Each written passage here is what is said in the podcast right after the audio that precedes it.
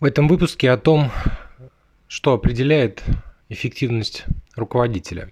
Начать я хочу с отстраненной темы. Представьте себе родителей ребенка, допустим, папа и сын, которые идут э, вдоль э, улицы магазинов и видят э, на витрине, ребенок видит, что там есть машинка. Машинка дорогая, машинка красивая. И вот ребенок э, говорит «хочу», и вот начинается какое-то взаимодействие между отцом и ребенком. Вот как вы думаете, что происходит в этот момент в голове у ребенка? Допустим, ребенку около 4 лет. Можно предположить, что в голове у ребенка происходит очень простая связка. Желание «я хочу его получить», объект «я хочу его получить», то есть есть желание. Что происходит при этом в голове у взрослого, у отца – кто-то говорит, что папа, конечно, пойдет сразу купит, но есть другие точки зрения. А, Все-таки папа взвесит, а нужно ли это покупать сейчас? А могу ли я купить это, учитывая какие-то иные расходы? А если у ребенка уже таких машинок несколько, а если у ребенка есть еще сестра и брат, я сейчас куплю эту машинку, принесу домой, то что будут говорить сестра и брат, не захотят ли они что-то такое? А могу ли я сейчас потратить эту сумму, хватит ли мне на остальные потребности, или что скажет супруга, например, когда я это сделаю? А может быть мне использовать эту машинку в воспитательных целях и договориться с ребенком о чем-то в будущем, и потом купить ему машинку либо на день рождения и так далее. В чем разница мировоззрения ребенка и взрослого? Я оставлю этот вопрос открытым, и очень скоро вы поймете, почему я начал именно с этого. Теперь давайте вернемся к руководителям и к управляющим бизнесом, к собственникам, к акционерам. Здесь у меня вопрос, а вот что делает нас эффективными? Кто-то говорит, что это опыт, кто-то говорит, что это навыки. Но тогда вопрос, а вот может ли быть такое, что акционер, собственник имеет все необходимые навыки, но при этом он не управляет эффективно? Может ли быть такое, что акционер-собственник имеет необходимый опыт и не управляет эффективно? А может ли быть такое, что есть и навыки, и опыт, но все равно управление происходит неэффективно? Ну, то есть можно было гораздо лучше. Что же тогда определяет эффективность руководителя? И компания, с которой я сотрудничаю, компания Капси, провела исследование на эту тему и сформулировала формулу, которая, собственно говоря, определяет ту самую, те самые компоненты или элементы эффективности управляющего, акционера, собственника. Формула называется 4C. И работает она следующим образом. Вы можете перемерять это на себя, либо на кого-то из своих знакомых, для того, чтобы оценить, какой из этих компонентов или элементов отсутствует, либо сформирован еще ненадлежащим образом, неполно. Первый компонент, назовем его C1, это компонент компетенции. Ну, очевидно, что для того, чтобы управлять чем-либо, это может быть управление собой, семьей, бизнесом, там, государством. Нужны компетенции. Компетенции управленческие, компетенции коммуникативные, лидерские компетенции. А, Все то, что нужно тебе для того, чтобы построить команду, для того, чтобы управлять ей, ставить цели перед командой, да перед собой в конце концов, и уметь достигать всего этого. Для всего этого нужны компетенции. Все люди разные, поэтому компетенции у нас развиты по-разному э, у различных людей – с разным уровнем. И вопрос только в следующем. Можно ли сделать так, что если компетенции не развиты, а, каким-то образом их развить? Ну, ответ очевидно да. Существует огромное количество тренингов, коучинга, в конце концов, мы, а, занимаясь а, непосредственной деятельностью, сталкиваясь с какими-то проблемами реальными, тоже развиваем свои компетенции. Поэтому вот этот компонент C1, его действительно можно развить. И если ты хочешь быть хорошим, эффективным руководителем, собственником, управляющим, то и тебе не хватает компетенции, то ты вполне можешь найти себе там ментора, тренера, коуча или тренинг для того, чтобы развить это, и за год ты можешь достичь достаточно хороших результатов. Вот это первый компонент. Второй компонент, назовем это C2, это компонент а, а, посвященности или вовлеченности. О чем это? Допустим, у тебя есть прекрасные компетенции, но ты занимаешься вот делом, которое тебе вообще ну, никак оно тебе не нравится, ну не вставляет оно тебя. либо ты э, занимаешься проектом, либо ты работаешь э, ну, на какую-то компанию, либо в компании, на бизнес, и направление, компания, текущая деятельность тебя не увлекает.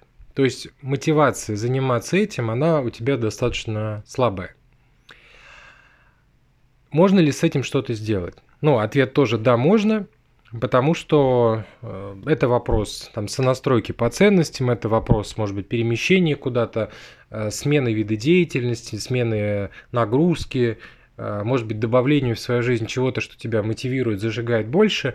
Ну, то есть, это вопрос, который так или иначе регулируется, и он, ну, напрямую связан с тем, как ты относишься к конкретному делу, деятельности компании, либо людям, с которыми ты работаешь.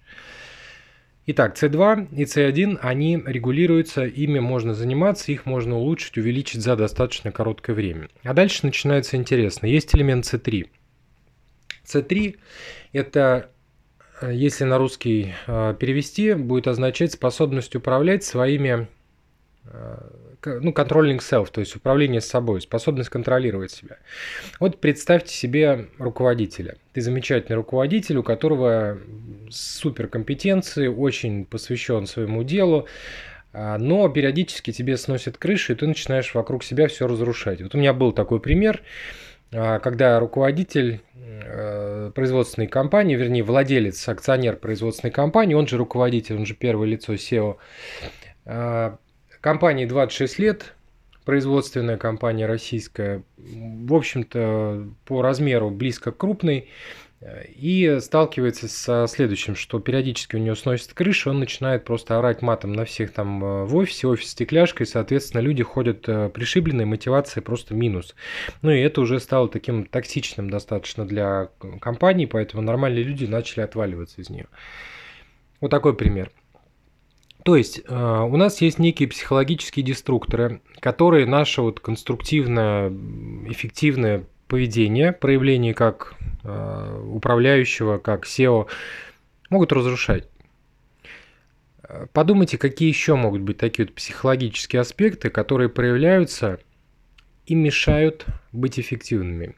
И вопрос у меня к вам, как вы думаете, какой один из самых распространенных вот таких вот ограничителей или деструкторов у первых лиц.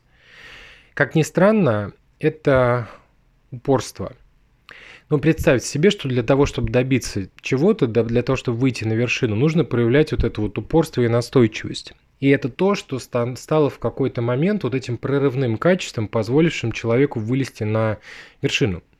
Но э, выйдя наверх, уже формируется некая жесткость, даже можно назвать ее ригидность, когда человек перестает воспринимать э, новшество, новизну, другие точки зрения.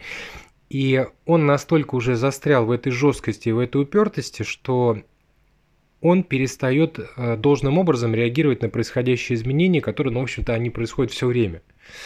И возникает вот эта упертость, э, которая приводит к следующему, что когда тебе уже пора бы, например, сменить курс, э, какие-то изменения внедрять в бизнесе, ты продолжаешь двигаться старым путем, считая вот, что вот ты знаешь как лучше и никого не слушаешь, ни коллег, ни консультантов, ни даже с голоса своей интуиции. Вот э, тобой двигает упорство. Многие компании разрушаются вследствие, ну или падают вниз вследствие вот этого деструктора.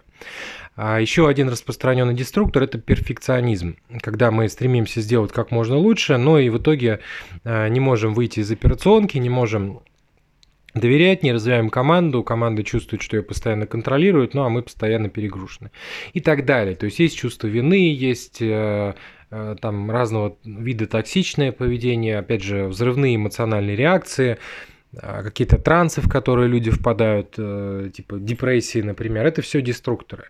Можно ли с этим что-то сделать? Ответ да, можно. Но здесь есть уже э, нюансы и тонкости, что, во-первых, это не делается быстро. А во-вторых, для того, чтобы с этим что-то сделать, важно осознание самим человеком наличия этого деструктора. Дело в том, что большинство из нас может не отдавать себе отчет, что есть деструктор, ну, либо считать, что в порядке вещей. Ну, например, ну, психуешь ты иногда, ну, окей, в порядке вещей. Но ты не слышишь того, что тебе говорят люди, и, соответственно, ну, вот находишься в этом своем мире, а вокруг тебя уже сформируется аура, где люди думают, что, боже мой, лучше с ним не иметь дела, обходим его стороной. Итак, C1 развивается достаточно быстро, легко, но относительно, да, то есть за год можно развить. C2 Э, можно поработать с ценностями через мотивационные беседы, через какие-то перестановки, это тоже догнать, развить. С3 э, развивается уже сложнее, уже дольше, и важно согласие и намерение самого человека и осознание наличия этой проблемы. Ну и, соответственно, это тоже может занимать и в некотором случае даже годы для того, чтобы разобраться с каким-то серьезным деструктором. И смотрите, это еще не все. Формула называется C4.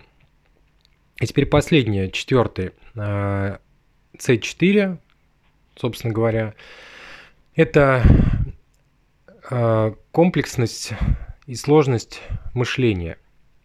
И вот здесь э, можно сказать, что самый тонкий момент. Дело в том, что есть такие теории, ну и вы их можете проверить эмпирически, то есть посмотреть вот на себя, на свое окружение, на людей вообще, с которыми вы взаимодействуете. Так вот, есть теория о том, что люди Э, изначально вот по рождению, они разные.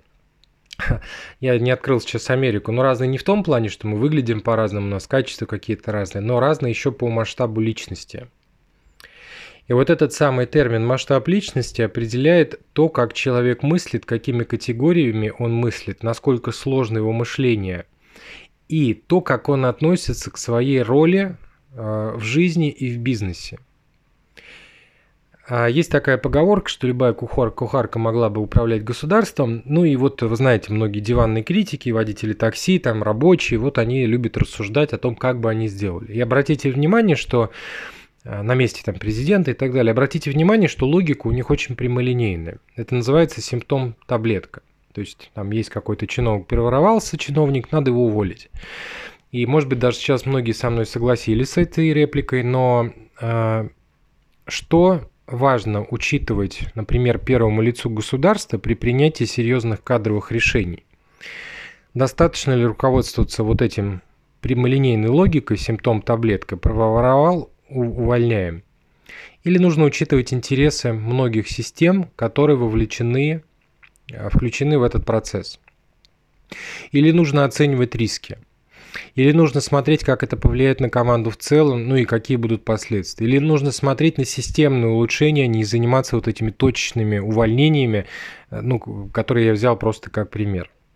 То есть масштаб мышления определяется, определяет, еще раз, роль человека по отношению к занимаемой им позиции и должности. Вот вы наверняка сталкивались с таким, что э, исполнитель, прекрасный исполнитель в компании, которого вы повысили, не справляется с задачами э, как э, руководитель. И он продолжает играть роль исполнителя. Может быть, вы так с этим сталкивались лично, что вы такой человек. Что вам сложно управлять командой. Э, вы э, видите, что вы справляетесь гораздо лучше вот с этими э, базовыми рутинными вещами исполнительскими, чем сотрудники вашей команды. Вам приходится их много контролировать. У вас не хватает времени заниматься стратегическими вопросами. Вы погрязли в тушении пожаров. Либо а, бывает такое, что руководитель команды становится руководитель функции. И если в команде он прекрасно справлялся со своими задачами, у него команда была слаженная, минимум конфликтов, работали сообща, эффективный, то функцию, наладить работу функции он не может. Либо руководитель функции, который прекрасно выстроил, например, систему финансового, э, там, ну, финансовую систему в компании, становится первым лицом, и компания начинает сбавлять обороты, потому что от первого лица требуются совершенно другие задачи. Так вот, вот этот самый компонент C4 определяется так называемым масштабом личности. И вот есть точка зрения, что этот масштаб личности – это то, с чем человек уже приходит, то есть рождается здесь, в этот мир. И люди в этом плане неоднородны. Поэтому тот, кто сейчас подметает улицы, и дворник, либо водитель такси, он никогда не станет главой государства. Сколько бы вы в него не вкладывали ресурсов, сколько бы вы не направили его на тренинги, не занимались его там личной терапией, либо мотивационными беседами. И есть ситуации, когда вы назначаете человека на позицию, он не справляется с ней не потому, что у него низкие компетенции, ему не нравится заниматься, потому что масштаб его мышления личности не соответствует занимаемой должности. Есть ситуации обратные, когда есть определенный масштаб личности у вас, например, и вы занимаетесь деятельностью, которая меньше этого. Тогда вам просто скучно. И то же самое с вашими сотрудниками. Что вы можете сделать а, прямо сегодня? Это оценить себя на соответствие текущей позиции, текущим проектам, которыми вы занимаетесь, и посмотреть на то, как вы относитесь к своей роли – мы подробнее поговорим, я думаю, об этом в следующих выпусках, как, а, по каким критериям можно себя оценить. Пока возьмите базовые вещи. Первая базовая вещь. Насколько я легко и эффективно выполняю задачи, которые соответствуют вот той роли, а, выполняемой мной. Может быть, мне скучно, либо мне достаточно мотивации. И то же самое посмотрите на каких-то ключевых людей в вашей компании. И соотнесите их с формулой C4. Как вы думаете, чего им не хватает? Первого компонента компетенции, вовлеченности, может быть, есть деструкторы, либо все-таки масштабы личности и масштабы мышления. А в следующем выпуске мы поговорим с вами более подробно о том, как различаются уровни мышления у разных категорий управленцев, собственников в том числе, и первых лиц, в зависимости от масштаба компании, ведь первое лицо может быть у какой-то компании из трех человек, а может быть компании типа Лукойл или Сибур, у корпорации. И это тоже люди с разным масштабом мышления. Итак, в следующем выпуске более подробно о критериях, каким образом можно оценить себя, либо своих сотрудников, э, коллег, партнеров с точки зрения масштаба личности. У меня на сегодня все. Хорошего вам дня. Счастливо.